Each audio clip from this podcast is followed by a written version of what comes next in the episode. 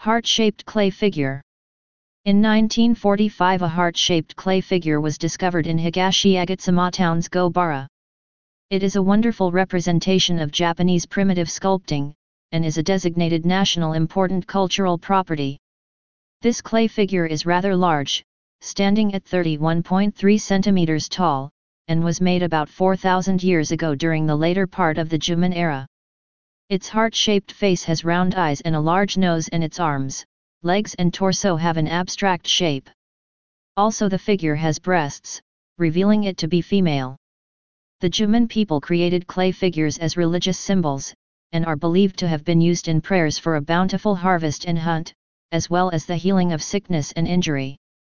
Currently, this unearthed clay figure is on display at the Tokyo National Museum. The one on display here is in shape, color, and size an exact replica.